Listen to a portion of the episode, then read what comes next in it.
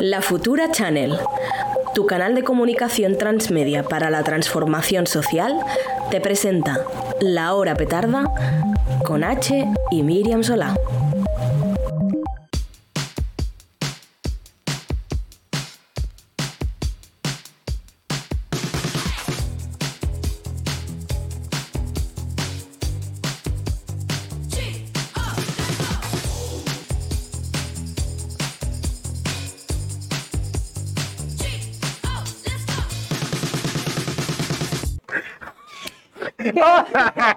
Nos han pillado con el carrito del helado. No. Quiero, quiero denunciar esto que, que me está haciendo H.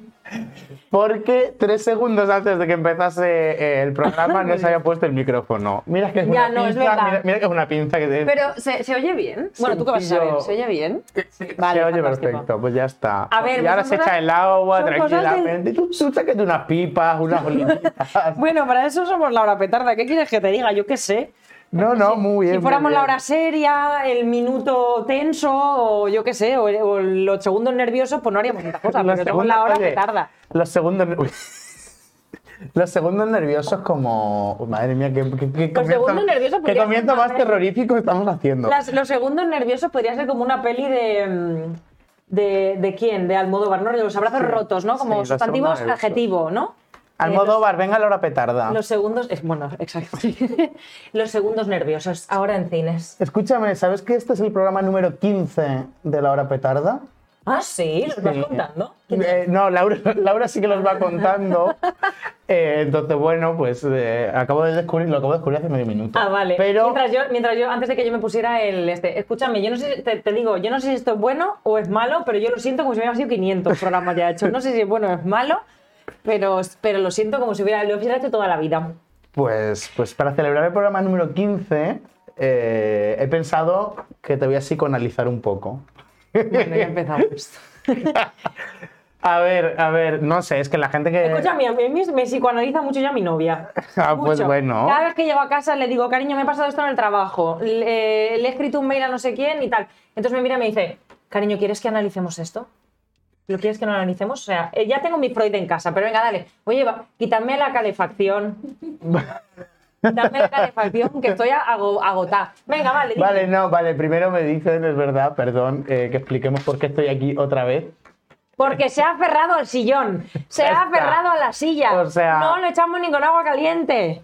Y ha dicho, esta es la mía, y se ha quedado aquí. Y luego se va a poner a hablar de Extremadura, porque viene Extremadura, y va a pedir que pongan trenes a Extremadura. Ahí, ahí. Bueno, ya no lo tengo que decir porque ya lo ha dicho ella. Bien, no. Trenes a Extremadura, no. Eh, Miriam. mandamos un, un fuerte abrazo a Miriam, eh, que ha tenido otro percance, uno detrás de otro. Me prohíbe decir cuál es el nuevo percance que ha tenido. Ah, vale, vale. Pues mira, menos mal, porque yo Eh. no lo sabía que te lo había prohibido. Pero eh, ha tenido otro percance, así que nada, yo estoy aquí de, de sustituto oficial para todo lo que, lo no que haga sale de una, se mete en otra. Cariño, Miriam, te queremos mucho. Estate quietecita un rato, por favor. Eso mismo. Vale. Pero bueno, decía que para celebrar el programa número 15 te voy a psicoanalizar un poco. Entonces, eh, ¿sabes en qué consiste la prueba del, del test de Rorschach? Bueno, sí, Sí. a la teoría sí, pero a ver qué me vas a sacar. El test de Rorschach, para quien eh, no lo sepa, es un test que hacen, o sea, no sé con qué base científica eh, opera esta, esta cosa, pero bueno, básicamente te enseñan unas manchas de pintura y tú tienes que decir eh, qué es lo que ves en, en- esas manchas. Entonces, yo te voy a enseñar una cosa, o sea, una imagen y me tienes que decir qué ves. Entonces, vale. Yo eh, creo no que es la evolución del, no sé de, si la podemos- evolución de los pozos del té. Eh, no sé si podemos ver la, la imagen. Ahí lo tenemos. Eh, ¿Qué ves ahí? ¿Gorro frigio o... Me encanta el, el- el de esto, parte íntima del cuerpo femenino. Oye, ¿sabes que, ¿sabes que yo el otro día puse una historia diciendo eh, cuando me viene la regla? O sea, yo pensaba que era, que era, en- la- era, un- era una metáfora a la regla, pero no, no, no. No, no, es, es un clítoris. Además me gusta porque es el- el- el- la mascota de los Juegos Olímpicos de, París sí. y de los Paralímpicos. Entonces, el de los Olímpicos es un clítoris en zapatillas y el de los Paralímpicos es un clítoris con una prótesis. Bueno, O oye, sea, es, fantástico. O sea, em, no me lo puedo creer, pero al a fin. ver, una cosa, sea un clítoris o sea el No, no. gorro, se supone que era el gorro de... mm, Se supone que es el gorro de la libertad guiando al pueblo. Exacto, sí, de la Croix. Es de eso, de- sacando un pecho así de la cola. Eh, si, si voy a decir esto rápidamente, si es una cosa en la otra, al menos está mejor pensado que en la campaña del Ministerio de Igualdad. la playa. Lo siento. Uh. Bueno, a Y ver. lo, y lo sueltas aquí como sin querer. No, pero yo no he dicho nada. Tú no has dicho no nada. está grabado, vale, yo no he dicho nada. vale, no. Em, vale, me gusta, me gusta. eh, ¿Te ha gustado, me gusta te, este te ha gustado el test? eh? Sí. Conste que he estado ocultándole a H durante horas que le iba a enseñar esto y le he dicho, tengo una sorpresa para ti. El, el para ti". clítoris Y guiando al pueblo. El clítoris guiando, El al, guiando pueblo. al pueblo. Nos Sí, sí. encanta, nos encanta. Bueno, el me gusta mucho. Los franceses, mira, yo voy a decir una cosa, a mí Francia me encanta, los franceses no. ¿Vale? Pero bueno, esto podemos hacerlo, podemos eh, interpretarlo como patrimonio de Francia, como el queso y el vino. Y entonces, bueno, no Ah, podemos. no, con el queso y el vino yo no tengo ningún problema. No, por eso, no, si yo, yo no tengo problema con Francia. a mí me bueno, encanta. con el vino a lo mejor un problema sí que tengo. Pero este es otro tema que no vamos a abrir aquí. Dicho esto. El otro día vi un vídeo maravilloso que decía, eh, había un tío que decía, claro, porque, por ejemplo, tú tienes el pan, ¿vale? Y luego está el pan francés, ¿no? O tienes un beso, ¿no? Pues luego tienes el beso francés. Dice, joder, y es que un beso francés es mejor que un, que un beso y el pan francés es mejor que el pan solo. Dice, entonces, que joder, es que Francia mm, lo hace todo mejor. Dice, menos los franceses. Entonces estoy muy de acuerdo con esto. Bueno, Vale, pues así hablando de, hablando de Hablando de franceses, Francia. Bélgica. está al lado. Al Aprovechando lado. que el Pisuerga pasa por Valladolid. Eh, cuéntanos, eh, ¿qué te pareció Bruselas? Bueno, para, para pequeño paréntesis, estuvimos el jueves, el miércoles del jueves pasado en, en Bruselas, eh, invitados por los verdes europeos en una conferencia sobre feminicidios. Eh, no vamos a hablar de la conferencia, No. Pero... que, el contenido que merecemos aparentemente no es la conferencia, que era Eh, el grueso del viaje. Eh, no, evidentemente eso no le importa a nadie en la hora petarda. Lo que la gente quiere saber es, punto número uno, por qué estamos permitiendo la existencia de eh, un lugar en el que su plato típico son mejillones con No, patatas no. fritas. Y con Roquefort. A ver, un momento, por favor. Es que un poco de. O sea, ¿cómo se nos ocurre juntarnos en un mismo espacio geográfico común, económico? O sea, ¿por qué tenemos gente que vive en un sitio donde come mejillones con Roquefort? Por favor del mundo. Bueno, esto es una. eh, yo lanzo aquí una encuesta. Eh, Lanzamos varias encuestas porque luego lanzaremos otra. Ah, vale. Eh, vale, no, pero bueno, lo que te iba a decir es, eh, estuvimos allí visitando eh, el Parlamento Europeo, un lugar de ostentación y colonialismo maravilloso. Ahora que no nos escucha Ahora que Tito no. Exacto. Y eh, nos obligaron a visitar el, el Parlamentarium, que es el eh, museo de- que te explica la historia de eh, Europa y del Parlamento Europeo. Sin sesgo. Hay un vídeo, sesgo tengo unas ninguno. imágenes para ti. Hay un vídeo eh, de H explicando qué le pareció el Museo del Parlamento Si te Europeo. digo que las quiero ver sola, la- me las enseñas a mí solo. A ver, Yo- por yo me favor, quito de aquí tengo ya una está, dignidad. Tengo una dignidad. Veamos, ¿qué, te- qué le pareció a H eh, el Museo del Parlamento Europeo? Todo penes. El parlamentario, todo penes. Todo es que es verdad. El parlamentario, todo, Todo penes. penes. Y todo penes blancos. Y ya estaría, todo penes blancos. Eh, Pero escúchame, porque es que es verdad, para la gente que no habéis ido, había como, to- o sea, hay como toda una pared, ¿vale? Una pared que va entera y entonces empiezan a sacarte fotos de cosas que han pasado, ¿vale? Durante la historia y, y- y de europea. Pero de pronto mm, salían imágenes que no tenían nada que ver y que, sal- y que estaban, y tú te acuerdas de algunas, porque yo ah, mm, había imágenes Ah. de cosas que además que no habían pasado en Europa, pero que no tenían ningún tipo de... no, pero que- Sentido. como con la cosa esta colonialista. Había la- Sí, claro. imágenes de Argelia y decía, joder, qué bien Europa, qué bien se portó en Argelia. Oye. Es verdad. Llegamos, arreglamos el problema y nos fuimos. Bueno, No, vale, terrible, vale, venga. terrible. O, o sea, mm, un lugar dantesco. Eh, os lo recomiendo a todos. Eh, y eh, luego también eh, tengo otra imagen para ti.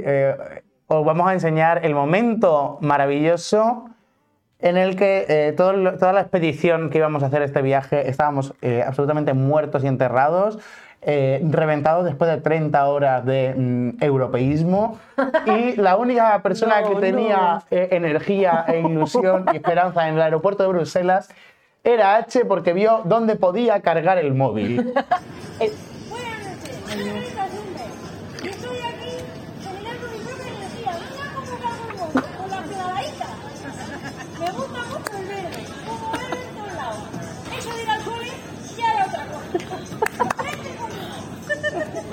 Lo podéis haber titulado porque no se oye, ¿no? No, no se, se oye bien, no se oye, pero. Bueno. se hacen a la idea, si no, ha sido un gran homenaje a Laura Chanante, que te agradecemos profundamente. Así que fantástico. Eh, oye, vaya, vaya desastre. Una cosa, pues yo voy a aprovechar la mía que me habéis quitado la dignidad, me lo habéis quitado todo. Yo aprovecho para enviarle un mensaje a, a Charas de Charcastology. Eh, stop, odio a los pistis, Charas. Avis, primer aviso. Bueno, primero no, porque te lo he hecho 25 veces. No morjeta a los pistis, ya está bien, Charas, cariño. Háganos un poco de amor. Jesús era pistis. ¿Qué? Jesús Vázquez, digo, no, bueno, no lo sé. bueno, eh, dicho esto, y después de dejarme la dignidad en la intro de mi propio programa, en el que llevo 15 sesiones de programa, dos temporadas, y me dejan con el culo al aire de esta manera, me voy con mi culo al aire a explicaros las noticias de la semana.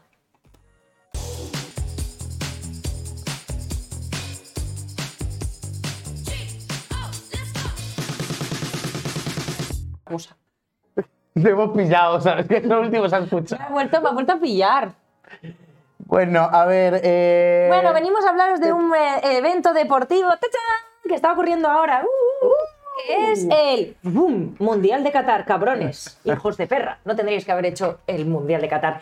Bueno, cuéntame cositas del Mundial de Qatar, va. Vale, pues como sabes, se ha inaugurado el Mundial de Qatar con un partido fascinante y apasionante que está todo el mundo deseando ver, que es el Qatar-Ecuador, creo que era, o sí, Sí, Qatar-Ecuador. Qatar-Ecuador. Increíble eh, partido del más alto nivel.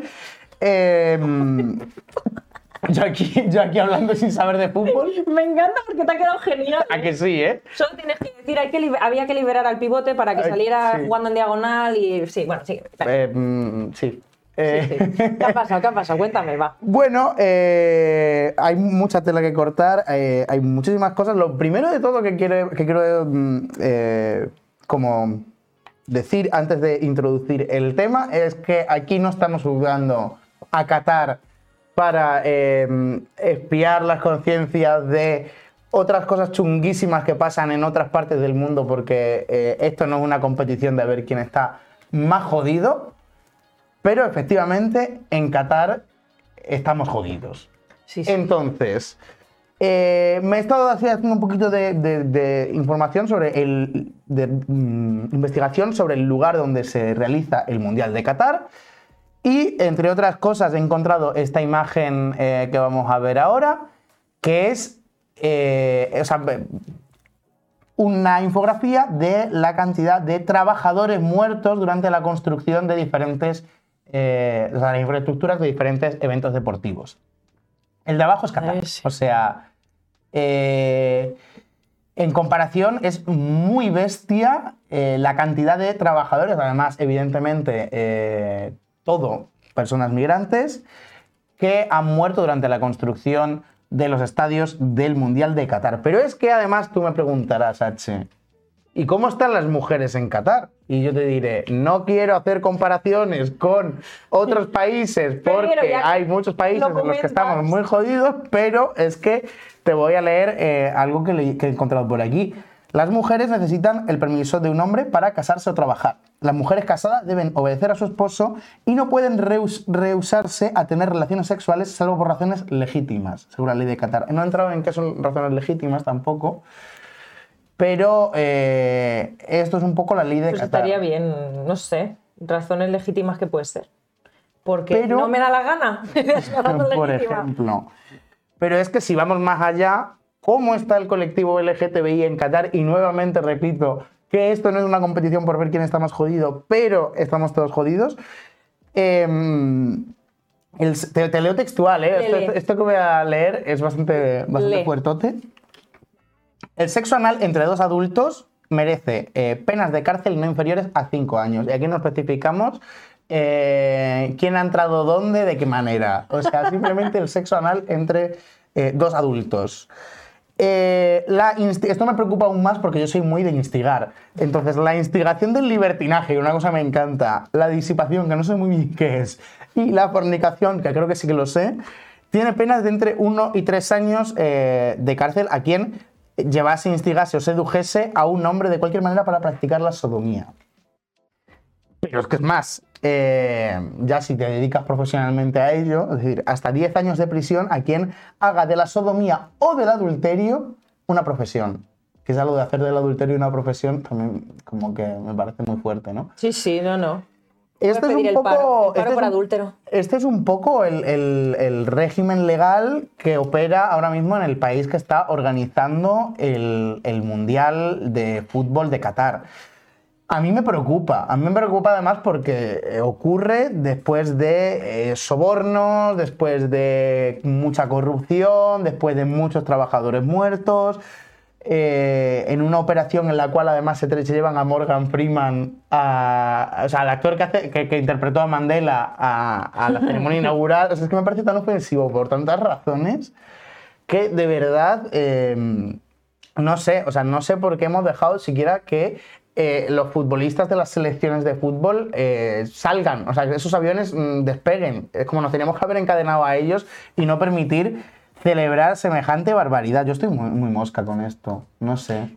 Sí, sí, sí, totalmente. Mm, Porque además la FIFA, mm, ¿qué ha hecho? La FIFA ha hecho mm, como cuando tú tienes que recoger los platos después de comer. Ha dicho, bueno, a ver si lo puedes recoger otro. La FIFA se ha marcado un poco un, lo que yo llamo un Ursula von der Leyen, que es poner un tuit diciendo I am deeply concerned. Ay, por Es favor, como- es que hay una cuenta que hay una cuenta que recoge todos los tweets de I'm deeply concerned que ponen eh, también en la, O sea, Unión Europea. ¿La Unión Europea está preocupada por algo o no está preocupada? Pues eh, la FIFA ha dicho, hostia, nos preocupa Sí, mogollón. hay una cuenta también que es como, la Unión Europea está preocupada por esto y te dice sí o no, como aquel de, ¿cuán- ¿ha dimitido Mariano Rajoy ya? ¿Sí o no? Sí, sí, sí. Eh, además es que yo lo que no entiendo tampoco es cómo puede ser que hayan conseguido o hayan querido siquiera organizar eh, el mundial de uno de los deportes más homoeróticos del mundo y más homófobos a la vez, claramente. O sea, el fútbol es la Claro. representación de lo homosexual y lo homófobo en un mismo pack. Claro, o sea, cuando marquen un gol y se den las míticas palmaditas en el culo, estas que se dan, que apenas son homoeróticas y apenas no. reflejan unas pulsiones No, eh, sexuales ahí ocultas, eh, se, se les, o sea, están, ¿cómo era? Llevando, instigando, Claro. a un hombre para practicar eh, sexo anal, pregunto. me encanta porque luego los, había, hay un montón de memes que seguro que los habéis visto 80 millones de veces, que es porque cuando celebran los goles o lo que sea, que se ponen así, y entonces eh, sale como la mascota de Qatar, que es como, la, la mascota es como el velo ahí, que además me parece monísima, es como una especie de Casper, Sí. ¿vale? Adolescente, tal, me parece fantástico, y entonces... lo- No, no es, mejor que el clítoris. eh, no, el clítoris- los clítoris son insuperables. Pero bueno, sí. Eh, y sale, sale así como con una bandera gay rollo, "Hmm, no seas maricón. Quiero decir, no, no estarás aquí haciendo sodomía, que además te dedicas a ello, es profesión el fútbol. Sí, sí. Sodomía, sodomía cuando se las mía. Exacto. Bueno, fin. a ver, tengo un vídeo que no hay por dónde cogerlo, te lo pongo. Sí, claro, tú sabes que me encantan las cosas que no hay por dónde cogerlas. Dentro me encantan. Dale vídeo. You know, I must ask you, um, Shakira and uh, Dua Lipa uh, refused to take part in this World Cup due to the bad records of Qatar regarding human rights. And obviously people think what? Maluma, don't you have problem with, with human rights violation on this country? Yeah, but it's something that I can't resolve. I just came here to enjoy life, enjoy tomar por culo. soccer. Bueno, a tomar por culo no, que soccer. eso está No, no, prohibido. It's not, it's not actually something that I have to be involved with. I'm No, here chico, enjoying no. my music and uh, beautiful life playing soccer too. But you, can you understand just people who gonna say that by the very, Under- by the very presence of Muchacho, you ya te here, contestó, you're me helping I whitewashing, I whitewashing the, understand. uh, Do I have to answer that question? Okay. No, but I- I'm just asking that people are gonna people are gonna ask. What the problem? I mean, I'm rude. Why I'm rude, Maloma? Hombre, claro, cariño, haces una pregunta I, think- difícil. I, I think that this is what people say. This is what people think. Eh, ¿Sabes una cosa divertida de este vídeo? Dime. El tío es israelí. El- o sea, el el, canal- el- el el- canal. el- el medio de comunicación que está preguntando a, a- a Maluma, por cierto, tremendo imbécil, sobre eh, violaciones de derechos humanos eh, eh, es de un medio israelí eh, en el que apenas pasan No. de derechos humanos. No, no, a mí y- no me suena ninguna, ¿eh? Yo no, No, no, sé- no, no- no sé, no sabría decirte ahora mismo así de primera, pero vamos, que es que me encanta porque dice, pues es que la gente te va a preguntar, la gente te va a Ay, preguntar, claro. ¿sabes? Y el otro y es como, señor, que está hablando usted para un medio israelí. Bueno, De hecho, o sea, quiero decir que volviendo también a... lo- le podría dicho, le podría dicho, hablo de putas latacones. Esa hubiese sido una, una muy buena respuesta, una, buena, una buena salida. Y no sí. ponerse a hablar de que si vienes a disfrutar o no sé qué. eh, que es que o sea, la respuesta es terrible, el mirar para otro lado, el. el- Sí, sí. O sea, es que es ser colaboracionista con, con- con esto. Que también te digo, eh, ¿no? y volviendo a lo de antes, el siguiente Mundial de Fútbol se va a celebrar en, en Estados, o sea, en Canadá, Estados Unidos y México. También otra frontera, la de Estados Unidos y México, donde apenas se violan eh, los derechos humanos. Entonces, que tampoco nos cebemos aquí con, con Qatar, pero señalemos eh, los, los- los, mm, problemas chungos que hay y que esto es una operación de Yo es blanqueamiento. que no le daría, no le daría un mundial a un país, a un país que llama al fútbol soccer. No, lo siento mucho. Tu fútbol no es fútbol, es otra cosa. No, porque luego también tiene fútbol americano. Claro, pues no. Pues Igual se están pensando que van a hacer el Mundial de Fútbol americano. Y cuando le den los balones así dirán, pero esto no era lo que habíamos organizado, lo que habíamos pedido. No, no, esto además me parece como. mm, Bueno, es que No, no. Estados Unidos, eh, bueno, en fin. Bueno, le decimos algo a Maluma, o sea, no sé. Es que a mí ya me da esta penita. Sí, a ver, pues el muchacho, yo que sé, que tenga una persona mejor de relaciones públicas para que le preparen este tipo de preguntas, chico, porque está muy feo que te levantes y te vayas. Pues ya vas con todas. Tú con todos y no para qué, si vas a ir a lucrarte, que está muy bien, o sea, tus elecciones de vida, quiero decir. Pero luego no te ofendas. ¿Tú qué le dirías? Eh, Maluma, amigo, eh, no se trata de disfrutar cuando hay tantísimos eh, cadáveres calentitos de gente construyendo, de, de trabajadores migrantes construyendo eh, los estadios en Qatar, cuando hay violaciones de derechos humanos tan, tan flagrantes y tan, y tan grandes. O sea, hablar de, disfrutar es banalizar absolutamente el problema eh, y además o sea, ponerte de parte de, o sea, ¿te piensas que con levantarte de la mesa ya no has, has dejado de tomar parte en el conflicto? Pero no, has tomado parte, has tomado parte, de hecho, del lado de, de- del opresor y de los millones, que de- viniendo de Maluma tampoco me parece nada novedoso, pero bueno. Felices los cuatro millones que se ha llevado. Felices los cuatro millones que Bueno, se ha una llevado. cosa, eh, nos dicen en el chat, ¿qué hacíais en el Parlamento Europeo?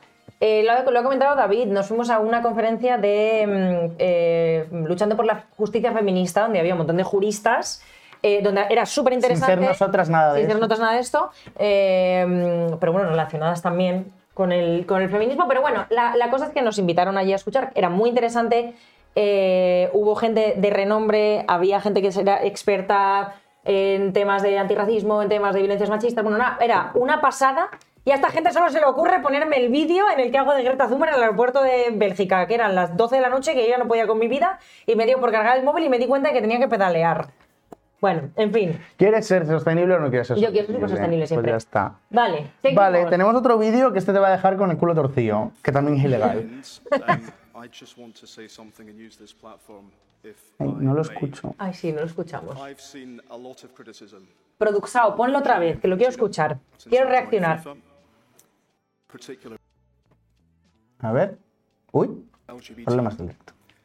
I am sitting here, Venga, privileged position, miedo me da. on a global stage as a gay man here in Qatar. Ay, ay, ay.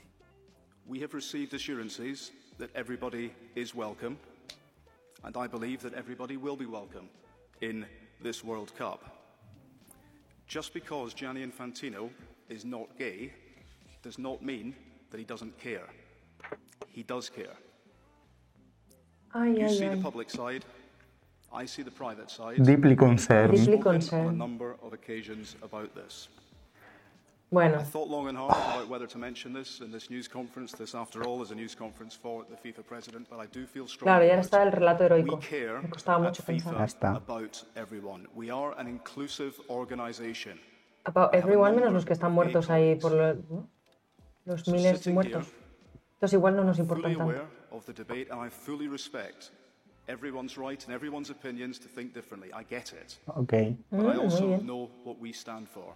And when he says that we are inclusive, he means it. Sí, sí. Bueno, le damos un ¿Sabes? aplauso y le dejamos que se vaya. ¿Sabes? O sea, Stonewall y este hombre. Eh, al, al mismo nivel de, de Ya se han arreglado todos los problemas del colectivo LGTBI. Todos. Ya no nos está. queda ni uno. Nos podemos sentar, ya nos podemos ir a casa. Ya está. O sea, es que lo, lo tiene todo. O sea, es como. eh, Vengo yo a, como gay a representar a toda la comunidad LGTBIQ del mundo. eh, y, evidentemente sin. O sea, como. Brocha gorda, pero es que más digo, y, este que no es, que ni siquiera es del colectivo, pero está súper a tope con vosotros, ¿eh? No os creáis que, eh, yo qué sé, por organizar un país, o sea, un mundial en un país en el que, en el que la homosexualidad es ilegal o ¿Cómo va a ser homófobo si, por- tiene una, si tiene un DIRCOM ¿Cómo, gay? ¿Cómo va a ser homófobo homófobo si tiene un DIRCOM gay? Exactamente. Pero una cosa, aquí ya poniéndonos un poco ya reflexivas con el tema, es que este señor lo que acaba de hacer básicamente es utilizar la- su propia identidad de orientación sexual, que le ha dicho que es gay, para justificar de una apelando a una emoción de como yo soy gay y yo creo que todo está bien, por lo tanto, pues ya está, si yo soy gay y me vale, pues ¿qué quieres que te diga? Como si no hubiera otros intereses, como si este señor no tuviera unos intereses económicos, como si no tuviera otros intereses para justificar, bueno, pues todo lo que está pasando en Qatar y él apela a lo emocional. Entonces, ¿qué ocurre cuando nosotras decimos que somos antiidentitaristas? Bueno, pues en, parte también es por esto, porque creemos que el hecho de que tu orientación sexual sea la que es, en este caso gay, pues no te, no te hace exento de, un montón de cosas o de estar atravesado por muchísimas cosas. Mm, Y por supuesto es como una falacia, digamos, porque esto no convierte ni salva a Qatar de la masacre y de lo horrible que está siendo. Entonces, al final también hay una parte en la que entendemos que este señor, por su orientación sexual, probablemente haya vivido muchas cosas. No sé este señor si está casado, tiene relaciones sexoafectivas con un hombre, pero mm, mm, señor Dircom, probablemente usted no haya llevado a esa persona a Qatar. Por lo tanto, eso de la inclusión, pues vamos cojeando un poco, pero es muy importante resaltar esto, que este señor ha querido utilizar el juego de como yo soy gay y todo está bien, hacedme caso, que este señor no es homófobo, que es como, eh, no, yo no soy racista, tengo amigos negros, bueno, cariño. Quiero decir, es que no funciona así. Y eso es porque nos atraviesan muchas cosas y este señor tendrá otros intereses, por lo tanto, cariño, que tú seas maricón, pues a cobrar como el resto del, como el montón, vamos. O sea, mí- una indignación. A mí esto me ha recordado a, a los míticos casos, bueno, del de Javier Maroto en el PP, por ejemplo, o el de Grande Marlasca en el PSOE, de que, oh, le tenemos que, o sea, como, ¿cómo voy a ser yo racista si soy gay? O ¿cómo voy a ser yo machista si soy gay? Pues amiga, eh, lo gay no te quita lo machista, ni lo racista, ni nada. Entonces, Venga. eso. Eh, Vale. Bueno, vamos a una cosa rápida que vamos a comentar, a ver si conseguimos poner luz a la oscuridad, que diría un compañero, y no voy a decir quién, Eh, porque se ha liado Carlos un montón, Puerta. y lo, voy- lo voy a hacer como super express, ¿vale? Pero se ha liado un montón con el tema de la ley del solo sí es sí, entonces queríamos hacer unos apuntes, ¿vale? Porque hay mucha gente preguntando, pero escúchame, A mí me lo tienes que explicar para tontos, entonces dale. Sí, no, no, es que a mí me lo explicaron para tontas y todavía no me entero, ¿vale? Pero bueno, básicamente, sin ser nosotras juristas ni nada de eso, ¿vale? ¿Qué ocurre con la ley del sí es sí? Tampoco me- Porque hay muchas aristas por las que analizarla, pero tampoco me voy a meter. Vale, ¿qué es lo que ocurre con la ley del sí es sí? Hace eh, relativamente poco sale la ley del sí es sí, la ley de garantías y libertades sexuales. No sé si lo estoy, lo estoy diciendo de corrido, creo que es así el título, pero bueno, eh, no me cojáis, o sea, no me cojáis todo al pie de la letra, mm, ¿vale? Porque la letra no tiene pies. Bueno, entonces, eh, vale, la cuestión es que esta ley de dónde analizamos lo que ha pasado. Yo creo que es importante no en- entender el contexto en el que estamos, que es un contexto en el que el Ministerio de Igualdad siempre recibe todo el odio del mundo, porque, bueno, pues hay gente que no le gusta mucho que haya un Ministerio de Igualdad que avance en derechos para las mujeres y, bueno, y que haga transformación social, ¿vale? Empezando por aquí, ¿vale? ¿Qué ocurre? Antes, eh, había una diferencia entre el abuso y la agresión, ¿vale? Por lo tanto, el abuso creo que se entendía que no había como una coacción física activa y, si la había era agresión y las penas eran diferentes y se trataba de manera diferente judicialmente y mm, bueno, total. ¿Qué es lo que decía el, movimiento feminista? El movimiento feminista reclamaba que, eh, bueno, que el abuso tampoco tenía mucho sentido porque había cosas que, aun cuando no había coacción física activa, podían ser una agresión. Y esto se vio, llegó a la cúspide, digamos, en toda esta eh, eh, reclamación con el tema de la manada, ¿vale? Que algunas personas, mm, algunos jueces dijeron que era abuso, otros veían holgorio incluso, pero bueno, y en realidad las feministas dijeron, no, esto es una agresión sexual como la copa de un pino. Al final, lo que queremos hacer es, bueno, nombrar las cosas para que existan. ¿Qué ocurre? Que lo que ha hecho esta ley ha dicho, vale, pues vamos a unir estos dos tipos, ¿vale? Eh, delictivos los vamos a unir, los vamos a fusionar. Entonces, como estos dos tipos delictivos tienen horquillas de penas diferentes, al fusionarlo, sí es cierto que baja la horquilla de algunos, pero también sube la horquilla de otros. Por lo tanto, Irene Montero vuelve a estar en una situación donde la gente la llama, mm, no sé, la- le- cree que va soltando violadores por la calle porque le bajan las penas y luego las mm, Y luego claro. dicen, no, chata, que has subido las penas, es que no haces una derechas, ¿vale? Total, que la horquilla es más amplia y esto hay una previsión en la que cuando hay una revisión de condenas por una nueva ley, se va a favor del reo. Es decir, se va, si se revisa la condena, se va a favor del reo. Vale, esto podéis estar pensando, ahora van a salir hordas de violadores a la calle. No. Hay una cosa que se llama disposición transitoria, que en este caso lo que dice es, vale, si a este reo se le puede condenar por la misma pena, Bueno, hay una cuestión ahí que estaba como recogido esto de que no pasará. Pero esto es interpretable. ¿Vale? Entonces, un juez puede decir, vale, si a mí la ley me obliga a que sea una revisión de condena, de hacerla a favor del reo, pero es una cosa interpretable que sí que no, bueno, al final lo que ha ocurrido es que hay algunos jueces que sí que han bajado penas, como, previ- como prevé la ley, otros que no, ¿vale? Por ejemplo, en La Rioja creo que no lo ha bajado ninguno y otros que sí. Entonces, ¿qué es lo que ocurre? Que esto no solo ocurre en esta ley. No es que Irene Montero de pronto quiera que haya hordas de violadores o quiera, mm, mm, no sé, que las mujeres estemos inseguras, todo lo contrario. Pero esto pasa en todas las leyes hasta que el Tribunal Supremo dicta sentencia un poco y dice, vale, hay que ir por aquí. Nos hemos O sea, enterado. de hecho. eh, y me ha salido como, me ha salido como, como si yo hubiera estudiado Derecho yo, vamos. Como si fuera Madre de mía. ICADE. Vale, Total, sí. total. Que de hecho he leído por ahí algunas juezas y, y jueces decir esto, ¿no? Como que en realidad esto pasa en todas las leyes, lo que Mm. pasa es formado ahora el circo con la ley de, del CSI, porque es Irene Montero, porque todo está permitido también para machacarla, ¿no? Eh, y que también la respuesta del, ministerio tampoco era la mejor, tipo, si sabes que tienes un problema ahí con los jueces, mm, no los encabrones, porque entonces va, a ser peor. O sea, estos son los jueces que se tienen que poner de acuerdo para aplicar tu ley. Pero, pero claro, evidentemente el, el circo que se ha formado alrededor es tan grande que en realidad al final eh, quienes, o sea, quienes pierden son otra vez la- las de siempre, ¿no? O sea, sí. Además, yo como- creo que la, la cosa aquí, la cosa aquí es que nos, nos vamos al marco de. Nos vamos al marco del que juega la derecha. Yo creo que abrimos. Mira, otro día, que ahora no nos da tiempo, pero otro día abriremos el melón de cómo los feminismos podemos pensar la transformación social en torno a pues, mm, pues, mm, bueno, pues a un sistema antipunitivo que mm, invierta más en la reparación y no en el castigo. Eh, soltado Creemos, ahí. creemos en la inserción y, y- Y en la no prevención. y- y no en las prisiones. Sí. Así que dicho esto, vamos a la entrevista. Sí, ¿te porque parece? nos están regañando. Vamos a entrevista.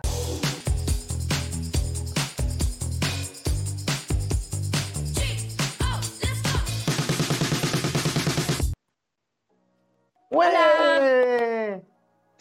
¿Qué tal? ¿Qué tal? ¿Cómo estás? Muy tal? bien, muy bien. Aquí pasando un poquillo de frío. Pero ¿Dónde bien. estás? Estoy en las montañas de Málaga, en una residencia artística, se llama Rara, en Villanueva del Rosario. Oye, escúchame una cosa, esto es como, como, como Lorca y Dalí cuando estaban ahí en la escuela artística aquella.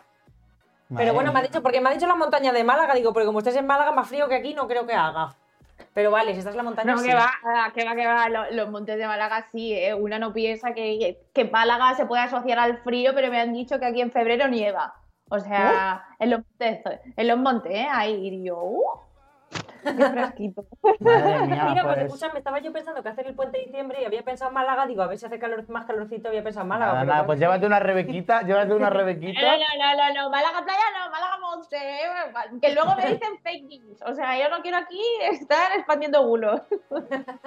Vale, vale, vale, me parece bien. Me Bueno. lo sigo considerando. Bueno, H, ¿me presentas quién es nuestra invitada de hoy para quien no la conozca? Te la presento. Mm, te, la- te- te presento a ti misma a ti también. A ver, si hay algo que me falta, dímelo y tú me complementas.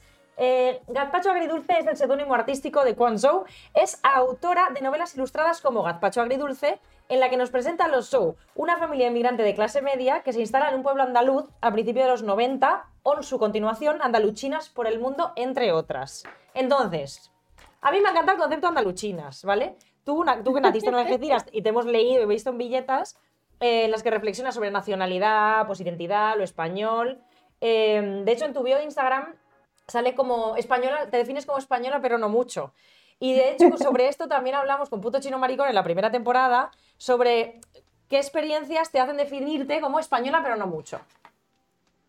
Bueno, pues yo creo que eso no es, no es que yo te pueda decir, es que hoy en el pueblo me han dicho que, que es muy gracioso escucharme hablar andaluz. ¿Qué ha pasado, no? O sea, no es, no es el, ajá, es que soy española, pero no, ¿sabes? No, no, es, es algo que lento, ¿no? A fuego lento se va cociendo, ¿no? Y es esta interacción constante de que eres de aquí, pero no. O Mm. que la gente te valida, ¿no? Oh, sí, es que eres más española que yo, como si yo necesitara que tú me dijeras nada, ¿por qué? Porque tienes el pelo rizado, los ojos redondos. Pues igual a mí me suda el coño lo que pienses, ¿no? Lo que pasa es que te pillan jovencita. Entonces, si te pillan jovencita, ya tú piensas, hostia, es que igual ese es el camino y la más gente que es considerada española tendría que validarme. ¿Qué pasa? Que en verdad no tendría que vali- validarme nadie. Yo soy y punto. Y tú no puedes decir que no soy, porque yo estoy aquí. ¿sabes? Entonces, Pues bueno, pues este tipo de cosas que a lo largo de tu vida, ¿no? En granito, granito de arena, pues vas sumando el sedimento, ¿no? Y, y se va construyendo la otredad y se va construyendo el, no me termino de sentir de todo de aquí, ¿no? Pues, pues nada, a grosso modo, así rapidillo, eso. Claro, Claro, porque pero- además, es que, perdona, ¿eh? que claro, estoy pensando que, que es verdad, claro, o sea, esta cosa de, de- de- de reconocerte a ti, ¿sabes? Eh, por ejemplo, con tu acento, es que te ser súper curioso, porque claro, quiero decir, son estas, a veces a la gente que, nos, que no somos personas racializadas o, o migrantes, no se, o sea, no nos paramos a pensar en este tipo de cosas. Claro, es que a mí nunca me han dicho nada de mi acento. ¿Me explico? Pero claro, es que tú es como, pero cojones, pues yo qué sé, ¿qué quieres que te diga? ¿Qué acento quieres que tenga, no? Bueno, sí, dime. Mm. No, perdón. de- o sea, le, le iba a Pero preguntar- vamos, ya es simplemente ser de Málaga, aunque no fuera racista, tú llegas a Madrid, ¡qué gracioso! Venga, cuéntame un chiste. Bueno, Todo el rato, mi arma, mi arma. Yo no escucho decir mi arma en Málaga en la puta vida, ¿sabes? Y es como todo el rato. Y, y- y eso es como. Maxi, o sea, tú preguntas a los andaluces si se sienten representados con los acentos en las películas. La última serie Claro. de Netflix que se hace en Sevilla, un acento más falso. que Todo el un mundo hablando como si fuese Valladolid, ¿no? Es, que, es que digo, ¿qué es esto, tío? Pues, pues tú eso lo vas extrapolando y lo vas extrapolando, ¿no? Y eso se va sumando. Ya súmale al acento, súmale a la cara, súmale al fenotipo, súmale, súmale al apellido y a la sorpresa constante de todo el mundo. Para mí llegó un momento de conocer gente me daba mucha pereza porque era el día de la marmota. Ay, qué graciosa. Ay, la Andalucía. Ay, con ese acento. Ay, que no sé cuánto. Y yo, la gente que del armario. Yo me quejo de que tenemos que salir del armario nosotros todo el rato, pero tú igual. No para de salir Todo del armario. rato, todo es un efecto rato, parecido. rato. Claro, claro. Claro. No, iba a preguntar, o sea, con, con este tema de, de sentirse española, pero no mucho, o sea, si era como ambivalente, ¿no? Como, o sea, porque a veces no nos sentimos ni de un lugar ni, ni de otro, y me pasa a mí que solo me he cruzado mm, 800 kilómetros de donde, eh, ¿no? De donde nacía, de donde vivo ahora, eh, y no me siento ni de aquí ni de allí. Mm, a ti que se te lee como evidentemente china y la gente se sorprende de que seas eh, eh, andaluza, ¿no? O sea, ¿te pasa también por la parte de cuando eh, hablas con gente china, como de pronto dicen, tú no eres china, tú eres española? ¿O, o- o esto a la inversa no pasa? Pues mira, mm, la que más me ha dicho, tú no eres china española, es mi madre, ¿sabes? Con la persona que tengo mucho roce. Entonces, en plan de venga, de China se lo tiene en la cara, ¿no? También ella ha aprendido a aceptar la hibridez cultural, algo a lo que ella no estaba formada ni yo tampoco. Yo lo he tenido que descubrir y en el camino ella me ha acompañado. Hoy está en una peluquería china, que me han cortado el pelo, ¿no? Maravilloso, pues me lo han dejado así, me han cortado todas las puntitas, Precioso. ¿no? Entonces, hemos hablado en mandarín y le he dicho, perdona, es que yo no hablo muy bien mandarín. Y me dice, no pasa nada, si a ti se te entiende. Y además, si te has criado aquí y has crecido aquí, ¿qué más se te puede pedir, no? Y digo tío, qué majo. Me dice, luego te voy a hacer tinte. ¿Quieres Tú que te- mañana yo voy a volver. tengo hambre. Mañana vuelvo a cortar el pelo otra vez. Entonces, pues eh, yo creo que eso es muy personal. También los chinos nunca dejan de considerarte china. En, en un sentido, te preguntan si es la primera vez que vuelves a China, si has nacido fuera, ¿no? Y es, y es algo muy curioso porque cómo vas, vuelves a un sitio en el que no has estado nunca. Claro. Entonces, claro, ahí creo que otro concepto de qué es ser chino para, para los chinos de- del continente, ¿no? De allá. Entonces, bueno, eh, es complejo. O sea, la, la respuesta es compleja. Es complejo, es complejo. Mira, justo me alegra que, que hayas sacado a tu madre a colación, porque también te queríamos preguntar por, por tu madre, ¿no? Como en, en- en tus historias eh, presentas a la, la- la familia como una parte también fundamental, ¿no? Y también sabemos que tu madre como que es una mujer eh, tradicional china con la, con la que tienes tus discrepancias, ¿no? Y con la que decías que estabas haciendo como, como este camino, ¿no? Entonces, ¿cómo son esas tensiones? Porque tú también eh, eres una mujer feminista, antirracista, eh, muy cañera, ¿no? Entonces, digamos, en ese sentido, eh, ¿cómo son esa- esas tensiones? ¿Qué opina tu madre de tus viñetas, por ejemplo?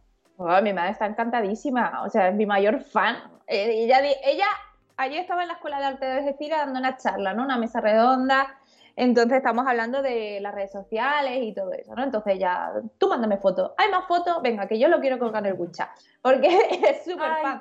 Eh, entonces, claro, mm, imaginaos, ellos empezaron aquí en España en un restaurante chino, ¿no? Ella era clase del servicio, bueno, clase, iba a decir clase obrera, pero de servicio. O sea, yo te sirvo a ti, tú que vienes a mi restaurante y la herramienta que yo tengo para subsistir es darte de comer. Pero ahora mi hija la están escuchando cientos de personas en la escuela. Ahora mi hija fue a la Universidad de Cádiz, dio una charla y había mil personas en el teatro. Es un salto muy grande, ¿no? Y ellos están súper orgullosos de, jope, ¿a dónde has llegado, no? Y, y qué bien que no nos lo esperábamos nadie, ni ella, ni yo, ni mi tío, ni, ni, ni nadie. Entonces es un regalo bastante bonito. Las discrepancias con ella, pues yo creo que son como en todas las relaciones tiene que haber discrepancias, en todas las relaciones hay algo que es muy bueno que es la asertividad, saber cuándo y cómo expresarte y lo que esa persona puede recibir o no. Tú ahora no te vas a poner a hablar con tu cuñado Pepe sobre la deconstrucción máxima, la ley de Irene y, y esperar que lleguéis a un acuerdo al mismo nivel, ¿sabes? Entonces, bueno, eso es pedirle peras al olmo. Y tú, bueno, pues ves hasta dónde puedes llegar y también ves la recepción de la otra persona. Si, si subes, o sea, si sigues subiendo en el discurso, si no, ¿no? Pues complicado. La comunicación es complicada. Oye, Pero un besazo para la madre de, para la de madre. Juan, vamos. Em, y ahora que habla- hablabas de que, te, de que te llaman para hacer charlas, eh, hem- hemos leído que te quejas de que en Estados Unidos sí que te llaman mucho para dar charlas de antirracismo, pero aquí en España es como que hay alguien que mira el calendario y dice, ay, este día me interesa esto, ¿no? Y es un poco el token, te utilizan de token, ¿no? Entonces, Sí, mm, sí. ¿esto por qué crees que pasa? Porque somos tontos. ¿Qué va a pasar? Eh, mm, muchas razones y a la vez ninguna. Mi última conclusión es lo, lo que, lo que mencionaba la compañera Laura cuando me entrevistó en el, en el salto, ¿no? Con la Poderío. Que utilizamos nuestro contexto de que ha habido poca migración históricamente para decir, bueno, pues ya estamos aquí y ya está, y esto es lo que es. Vale, esto es lo que es. Pero querremos seguir avanzando, ¿no? Queremos seguir siendo conscientes de los problemas locales que pueda haber aquí en vez de poner otro cuadradito negro Black Lives Matter porque en Estados Unidos ha habido una movida. Es que me parece como muy fuerte lo de vamos a mirar a otro lado porque es verdad, es que esto no es Estados Unidos y no hemos matado a ningún negro poniéndole una bota en el cuello. Y yo, y yo en plan, me cago en la mar y ya estaría, ¿no? Como, ya está. Entonces, pues sí, por una parte digo, no sé si no queremos verlo, ¿no? Porque el antirracismo debería, para mí, debería ser algo transversal que se diera en los institutos, ¿no? ¿Queremos una sociedad machista? ¿Queremos una sociedad machista, racista? Porque si la respuesta es no es, algo tendremos que hacer. Creo que es una necedad y una idiotez pensar que la gente va a ser ser de luz cuando arrastramos todo eso. Y lo Total. tenemos en nuestro sistema educativo. Y que por obra y gracia del niño Jesús ya esto no va a pasar. Hmm. Tío, pues no sé, yo creo que no. Pero es mi opinión. Y, ya- ¿y crees que puede tener que ver también con que en realidad aquí, como que tampoco reconocemos mucho, ¿sabes? Es como, bueno, sí, hay gente que dice cosas, entonces, bueno, vamos a hacer esto porque está bien y como lo pero en realidad yo creo que, ¿no crees que puede ser? Igual en Estados Unidos es diferente porque es como un melting pot, ¿no? Como que mucha gente entonces tiene una historia bastante reciente, pero bueno, quiero decir. Pero aquí en España es como que mm, yo creo que no nos creemos mucho que somos racistas, ¿sabes? O sea, ¿no? ¿No te da esa sensación en general de, "Bah, hasta aquí tampoco es un gran problema? Eh, totalmente, pero no, no es que me dé esa sensación, es que tengo datos probados de que aquí la gente, nadie se considera racista, pero luego todo el mundo conoce a alguien racista. Esta encuesta la he hecho yo, de, de, de- del 1 al 10, siendo 10 Hitler, plan genocida, y siendo uno nada racista, la gente cómo, cómo se autoconsidera. A ver, pensarlo, ¿en qué número creéis este, que estáis vosotros? A ver, es que has puesto el alto muy alto, o yo qué sé, ¿sabes? Uh, O sea Claro, que- pero bueno, esto es, esto es autorrating, ¿eh? Sí, Autorrating. sí, no, no, claro. Mm, a ver, siendo el 10, claro, es que es difícil, pero siendo el 10-10, a ver, yo te diría yo un 3. Uy, yo le, le subo un poco. Pero ¿eh? que ha dicho Hitler al 10. Ya, claro. No, a ver, a ver. No, no, tampoco me voy a poner yo ahora un 9, ¿sabes? En plan, no, no, no soy Hitler, pero casi. No. Pero. Claro, me pero falta, sé, me falta cuál ¿sabes? sería tu referencia del 5. Claro, es que- si es soy que- un 4 o un Es 3. que yo creo que estoy ahí, como en el 4, Sí, cuatro- 5, pero. mm, Vale, uf. por ahí. Y a que la razón es que inconscientemente tendréis sesgos o inconscientemente haréis algo pero que no os consideráis racista. ¿No? Pero yo, como no lo sé todo, seguramente cometa cosas sin querer. Porque es lo que absolutamente todo el mundo me ha contestado. Vosotros os habéis autorrateado más alto, pero la gente suele decir que es un 1 o un 2. Y siendo uno, nada racista. Pero sin haber hecho absolutamente nada para haber llegado al 1. Entonces es como. eh, y esto no es que lo haya hecho yo a una encuesta más de mil personas online y tal, es que el CIE también, digo, el CIE, está pensando en otra cosa. Coño, esto que hace encuestas. el CIS. El CIS también lo hizo y también puntuó un 2,6. O sea, que la gente no se considera una racista. Pero luego a esa misma gente, la segunda pregunta que yo les hago siempre es, ¿conocéis a alguien que lo sea? Y todo el mundo me dice que sí. Entonces, tío, ahí hay un... pasa algo. Porque si todo el mundo dice que sí, luego todo el mundo dice que no, o sea, o todo el mundo racista, nadie racista, o qué está pasando aquí.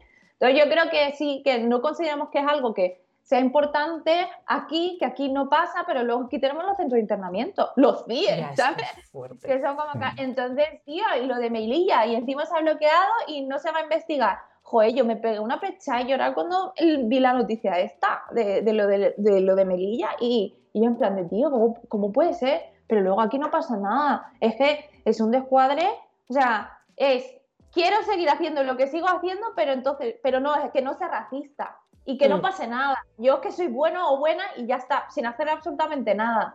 De construcción con cero unidades de esfuerzo. Y ya estaría. Exacto, de construcción teórica. Claro, y tener la conciencia muy y tener la conciencia muy tranquilita y, dormir estupendamente por, la- por las noches porque el sufrimiento no, no te lo comes tú. O sea, es que esto, Claro, bueno, sí. claro, claro. Y lo de Qatar ahora, ¿no? Que creo que la veis que, que Mm. está así.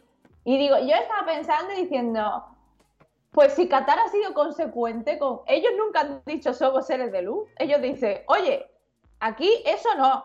¿Y nosotros qué hacemos? Llevar allí el mundial. O sea, ¿quién no es consecuente aquí? O sea, yo, Mm. yo no digo que lo de Qatar esté bien, ¿no? Estoy digo la No, no, consecuencia de los actos.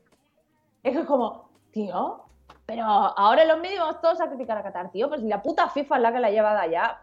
¿Por qué? Por, lo- por los dineros. Pues critiquemos a la puta FIFA, joder. Exacto. Total, Sí, sí, sí, no, sí. no. Total, la hipocresía de la Sí, FIFA. sí, sí. Bueno, ah, cambiando un poquito de tema, pero siguiendo, sí, o sea, seguimos en el mismo de esto, No, no, ¿eh? eh, Porque es que te queremos comentar, te queremos comentar que, eh, aunque tú no lo sepas, eres uh, prácticamente un trending topic en este Eres programa. monotema. Eres prácticamente trending topic en este programa y te voy a decir por qué. Eh, hace- ranking de más mencionadas, Sí, seguro. segurísimo. O sea, ha, ha dado la, la casualidad de que han- eh, hemos encadenado tres eh, entrevistadas Sí. a las que les podíamos preguntar sobre esto. Entonces, tú hace un mes y medio publicaste un artículo, eh, ¿no? Al hilo de, de la ola de solidaridad con Irán eh, por parte del, del famoseo, ¿no? Que salía ahí la Penélope Cruz cortándose ahí como las puntas, en plan, ¡ay, qué concienciada estoy! Eh, ¿No? Y, y a- os aplicas este artículo en el que decías, bueno, hostia, igual parece difícil, pero mm, se puede ejecutar mal la solidaridad, en plan Bueno, estáis haciendo aquí un, un desastre. Entonces, nos visitó hace un mes Lucrecia Masón y le aprovechamos para preguntarle, eh, ¿no? Pues esta pregunta de si la solidaridad se puede ejecutar mal. Pero es que después, en el siguiente programa, nos visitó Ana Beriberi de Afrocolectiva y le dijimos, hostia, pues te lo vamos a preguntar a ti también para comparar con, con, con la respuesta que nos había dado Lucrecia. Pero es que ya que te tenemos a ti, ya me parecería hasta, hasta feo, hasta insultante. de verdad. No tenemos, menos ganas, tenemos menos ganas de trabajar que de un calvo, te lo digo. O sea, Reciclando la pregunta. no hacemos nada más que parecer la misma pregunta. Recicla. Entonces, bueno, no, claro, se, la adapta un poco igual, ¿eh? Pero bueno, ¿no? ¿Qué hacemos con, con- con esa solidaridad blanca? No, Porque, o sea, por eso digo que está relacionada con, la- con el tema anterior, aunque no lo parezca. Sí. ¿Qué hacemos con toda esa solidaridad eh, blanca privilegiada que desvía el foco eh, de, la- de las protagonistas, del- en este caso del conflicto de, de Irán, pero en general con, con le- la gente que sufre el racismo?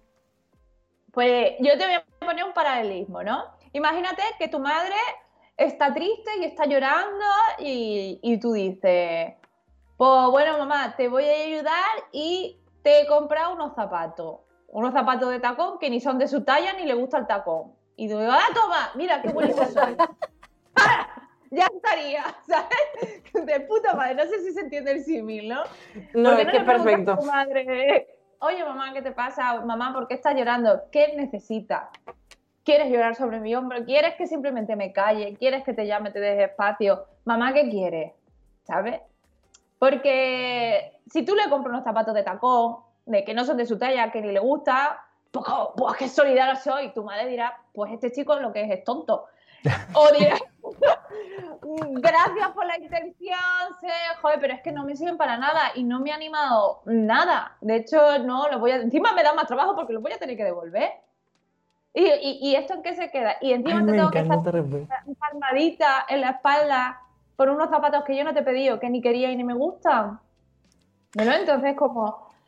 Tú te, y luego tú te sentirás súper bien. entonces, eso no, entonces no es sobre tu madre, es sobre, es sobre ti mismo lo que tú necesitas para sentirte bien y sentirte que eres un ser de luz y una persona maravillosa.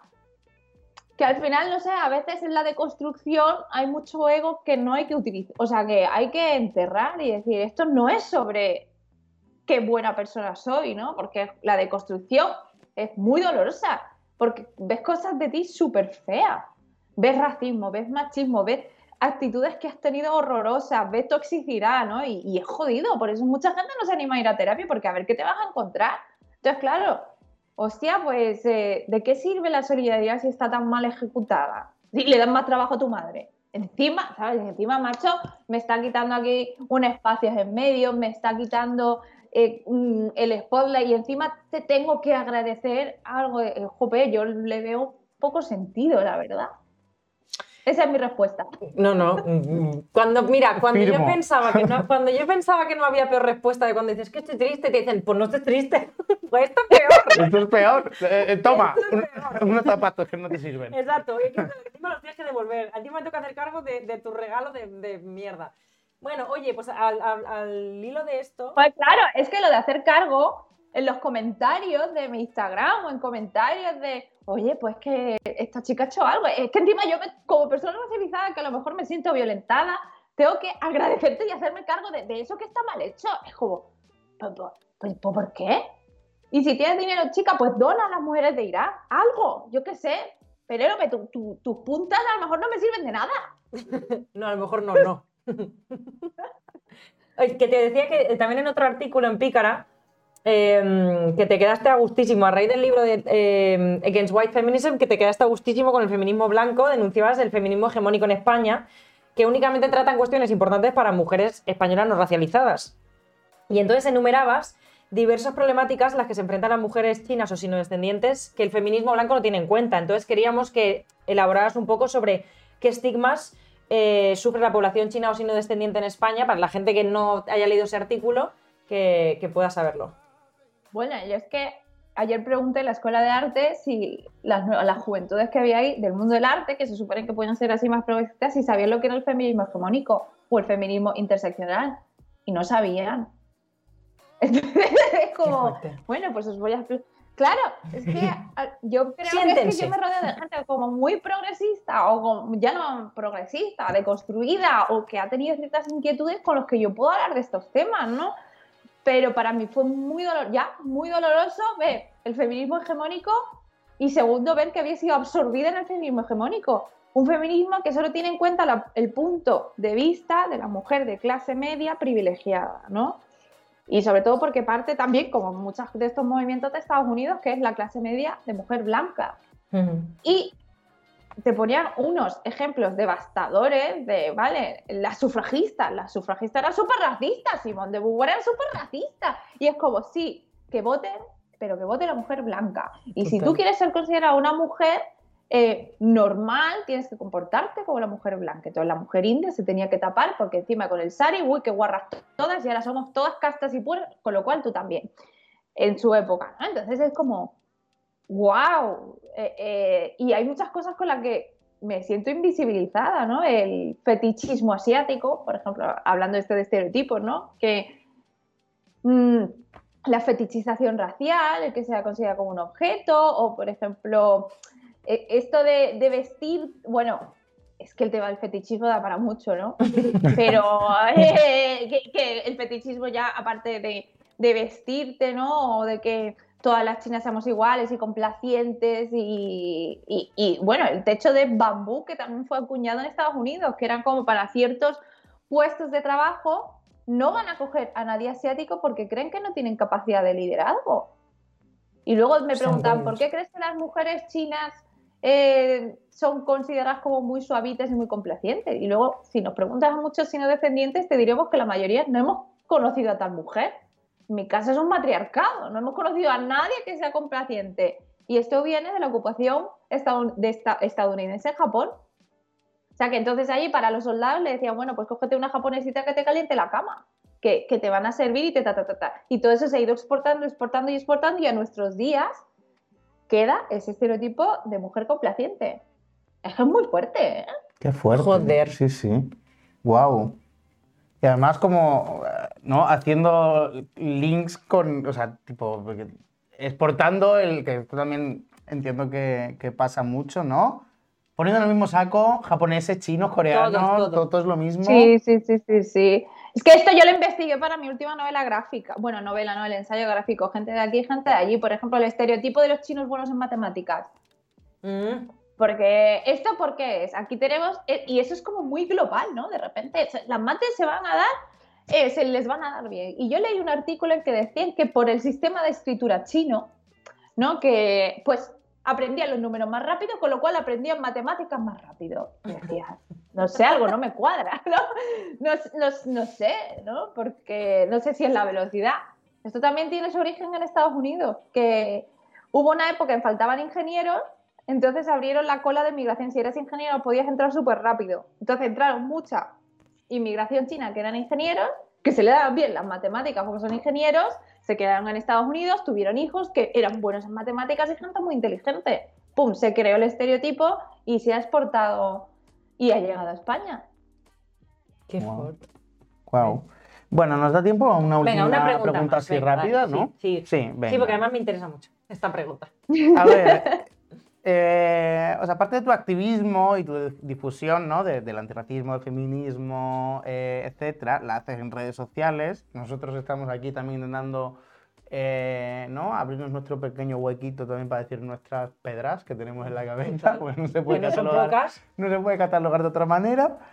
Eh, y te queríamos preguntar, eh, ¿cómo lo llevas? O sea, sabemos que las redes son un terreno hostil y, y- y lo son para nosotros que nos la suda un poco todo Sí. y que tenemos ciertos privilegios.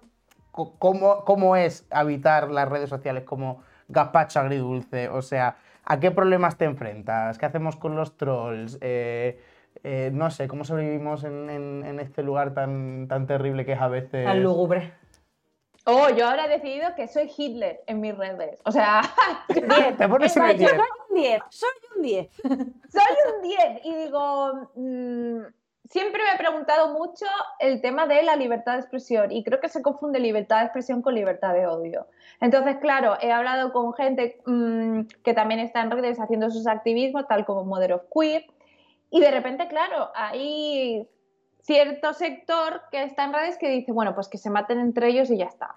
Pero es verdad que leí un comentario de alguien que, me, escribió en plan, yo no puedo, mm, no pensé que la red de Gazpacho Dulce tuviera que defender esto, ¿no? Un comentario cualquiera desde una minoría, expresado desde una minoría.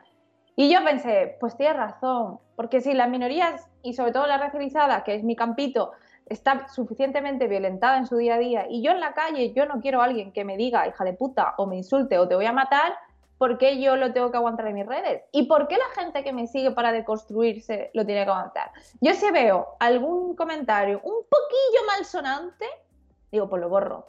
Un poquillo malsonante no quiere decir que no puedas expresar tu opinión del Mm. respeto, porque tengo la suerte de que como el racismo, el antirracismo no es algo que sea super mainstream, que no es que todo el mundo me siga porque sí, ¿no? Tuvo un pico muy grande cuando salían estirando el chicle, pero lo que quiere hacer la gente to- todos los días no es aprender sobre antirracismo o tal. Entonces, crezco moderadamente. Dicho esto, esto me da calidad de gente que, que me lee y que no está en plan, eh, "Ah", y, y- y también con los trolls. Lo que pasa es que me llegan algunos DM y me llegan algunas cosas que yo digo, mira, paso. O los artículos que escribo, los, los artículos que escribo en el diario.es, no me paso por los comentarios porque, porque son lo peor. Y Mm. de repente eh, escribí uno sobre el aprendizaje de la lengua vehicular, ¿no? el castellano más valenciano, lo que sea, en cualquier comunidad, o sea, en otra comunidad, y de repente había algunos comentarios súper paternalistas y yo dije, pues ya, no leo ninguno más. Ya está, punto, ¿no? Quiero, al igual que mi podcast, me gustaría que mi Instagram fuera un espacio seguro. Cuesta más. Entonces, pues bueno, tampoco digo, bueno, pues mi salud mental también primero. Si algunos días no me gusta, yo no los leo o bloqueo. Y los comentarios intentaré en lo que pueda en mi poder, porque si de repente hay 500 comentarios, no voy a poder moderarlos todos, pero moderarlo para que sea una experiencia agradable. Y, y eso es eh, mi objetivo, la verdad. Habitar las redes y los que me sigan en, las mías, al menos poder pasar un buen rato, porque ya la deconstrucción es bastante dura. Como que encima esté aquí Paco diciendo mm, movidas, ¿sabes? Pues Sí, no, total. no me gustaría. Yo estoy completamente No me de acuerdo. O sea, Sí. yo, me parece fantástico. Y si hubiera un filtro que tú puedes decir, toda la gente está, la bloqueo y fuera. Porque es que al final, o sea, yo creo que la gente de verdad se envalentona de una manera en las redes que te viera por la calle y no te diría lo mismo. ¿Sabes? Quiero decir, es que estaría. No, Bueno, no, no es sé. que imagínate, si, pues, si en la calle fuese igual que en las redes, ya apague, No, vámonos. no, bueno, eso sería, bueno, campo, un campo Mm. de trincheras. Bueno, pues nada, oye, eh, nos ha encantado, me, se me ha hecho muy corta esta entrevista, me ha encantado esta entrevista. qué bien, qué bien, qué alegría. Ha sido Mira que he hablado un montón, ¿eh? O sea, Jolín, pues a mí se me ha hecho súper corto. Pues la hemos disfrutado muchísimo, vamos, yo al menos la he disfrutado muchísimo, Sí. me ha encantado, me has hecho pensar en cosas, o sea, me has dejado además, o sea, que me gusta cuando hacemos entrevistas y de pronto, uh, No, ¿sabes? no, y además Está te, muy te voy a robar con orgullo. eh, hay una cosa en mi trabajo cuando la gente no quiere trabajar que, que lo que hace es coger ideas del resto, que todo este es la cultura de robar con orgullo. Digo, mira, esto los europeos lo hemos hecho mucho también. Eh, Claro, claro. Pues yo lo voy otra vez. El ejemplo que me has dado de lo del, de lo del zapato creo que me lo voy a apuntar porque es que me ha parecido brillante. Y oye, muchísimas gracias por mm, venir a nuestro programa mm, y, y por eh, disertar con nosotras sobre esto. Y nada, espero que nos veamos pronto en algún punto. Si estás en Málaga, si bajo para el puente, si no, nos encontraremos en la vida. Perfecto, perfecto. Muchas gracias. Muchas gracias. Y nosotras, y nosotras pasamos a recomendaciones culturales, pero que he decidido, ¿vale? Que vamos a, a recomendar una cosa, y, pero vamos antes a leer el chat porque hemos tenido Ah. varios comentarios y hay una persona que dice, a ver, A ver, sobre el tema de la ley del sí, muy rápidamente, ya casi acabamos, dice, em, habéis cometido bastantes errores explicándolo. Y entre paréntesis, no os culpo, es normal. Gracias por la comprensión. No somos Ya es lo jueces, primero que gracias. hemos dicho es... Sí, no, no, gracias, porque es verdad, eh, hemos podido cometer muchos errores y mm, menos mal que estáis ahí en los comentarios para, para poner, poner luz a la oscuridad. Y dice, el problema con la ley es que no incluye la disposición transitoria que permite que no se aplique retroactivamente. Paréntesis, que es lo que hacen la mayoría de las leyes. Vale, pues esto está bien a que lo aclaremos porque yo en teoría sí que había visto que está la disposición transitoria quinta, que es la que regula esto. Entonces, bueno, lo voy a mirar porque yo sí que, sí que he leído que estaba la disposición transitoria quinta, pero aquí hay alguien que nos dice que es lo que nos ha faltado. Em, y bueno, luego hace como toda una diserción sobre el tema de, del- de la ley, pero se basa un poco en este punto, que yo creo que sí que estaba la disposición transitoria quinta, luego lo volveremos a mirar y, veremos qué hay. Pero independientemente de esto, es cierto que yo creo que se puede hacer mucha autocrítica sobre el redactado de la ley, sin ser juristas nosotras, Sí. pero creo que nadie puede negar el bullying constante que le hacen al Ministerio de Igualdad. Eh, en fin. Bueno, y ahora entonces recordad que hablando al hilo de esto y aprovechando que el Pisuerga pasa por Valladolid, ¿qué día es este viernes? ¿Qué día es? Eso es, 25 de noviembre, eh, Día Internacional contra las Violencias Machistas, así que teníamos por ahí el cartel de la Mani de Barcelona, ahí lo tenemos. Por si no tenéis plan el viernes. Pues si no tenéis pues plan el viernes, o si lo tenéis también. O sea, Sí, sí. de hecho, yo creo que, o sea, ya después de esto ya o sea, empalmamos primero Mani y después ya, pues, oye, es viernes noche y ya cada uno que se despendole como quiera. Pero a las seis y media, importantísimo, en Barcelona, todo el mundo a Diagonal con Pases de Gracia, eh, que además, eh, recordamos, como todos los años, la cabecera será no mixta, pero después puede eh, ir todo, que- todo el mundo que quiera a, a esa manifestación. Exacto. Así que a Un gran plan de tarde. Pues en vez de quedar a las 8, chiqui, pues quedas a las 10 y media un viernes, que no pasa nada, te vas la mani del 25N y todo fantástico. Y luego he oído también que hay otras convocatorias. Hay otras en Madrid- convocatorias. En Madrid cada uno ha puesto un punto, parece, ¿no? En Madrid se formó la gozadera. Se formó la gozadera. En Madrid, por lo que he visto, hay por barrios y por pueblos. Entonces, busca vuestro barrio y vuestro pueblo si sois de Madrid. Y mucho ánimo si sois de Madrid en general también. y luego ya, si, si sois de cualquier otra ciudad, pues, oye, esto es buscar en, en Google o en Twitter, eh, 25N, em, yo qué sé, Valencia. Exacto. Y ya te lo encuentras. Y a tope, hay en todas partes. Y es súper importante que salgamos eh, a la calle porque... Porque sí, porque está bien, hemos pasado dos años encerrados, pues está bien. Exactamente, y una Em, buena mani a quien no le gusta un A quien no le gusta una buena mani, totalmente. Nos mandan saludos eh, para Gazpacho Agridulce, nos manda saludos desde el chat.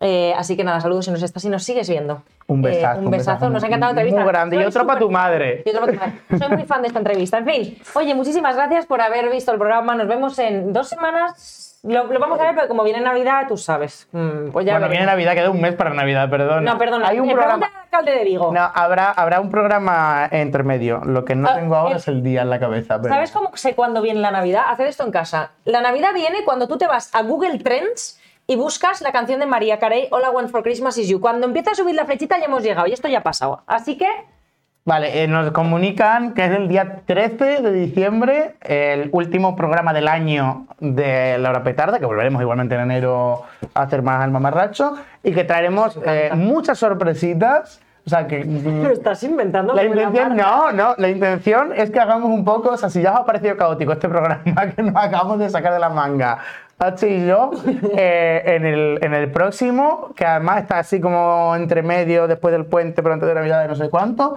yo vengo vestido de Mamá Noel. Vale, escucha, vale. Y yo, si me vas a hacer perder la dignidad, que sea con uvas, no con polvorones. Bueno, feliz semana, nos vemos el día 13. Un beso. ¡Hasta luego!